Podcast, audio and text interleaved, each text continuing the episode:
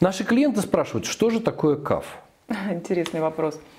Значит, дословный перевод КАФ – это подвал. Подвал мне слово совсем не нравится. Давайте это назовем техническим помещением.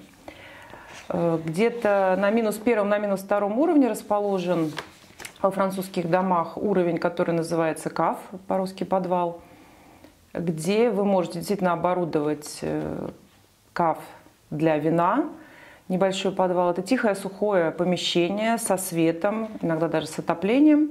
Или можно там хранить, например, велосипеды. И КАФ входит в стоимость э, жилья, что очень важно. Помещение примерно 6 квадратных метров. Но я слышал, что обычно в домах существуют еще отдельные э, велокомнаты, э, предназначенные именно для велосипедов.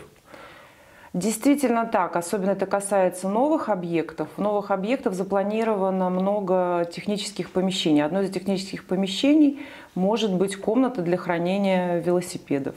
И она является общей, да, за нее не надо платить?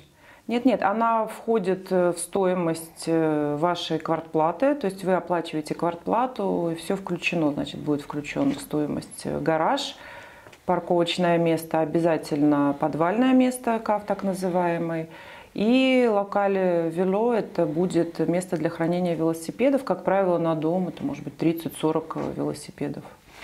Понятно. Первый. А что такое синдик? Синдик – Синдик э, во Франции – это управляющая компания.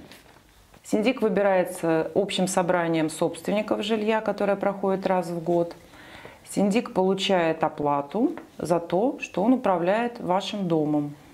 То есть вы платите квартплату схематично примерно, синдик эту квартплату кумулирует и оплачивает все расходы по дому. Расходы по лифту, расходы по сбору мусора, по уборке, если нужны какие-то ремонты.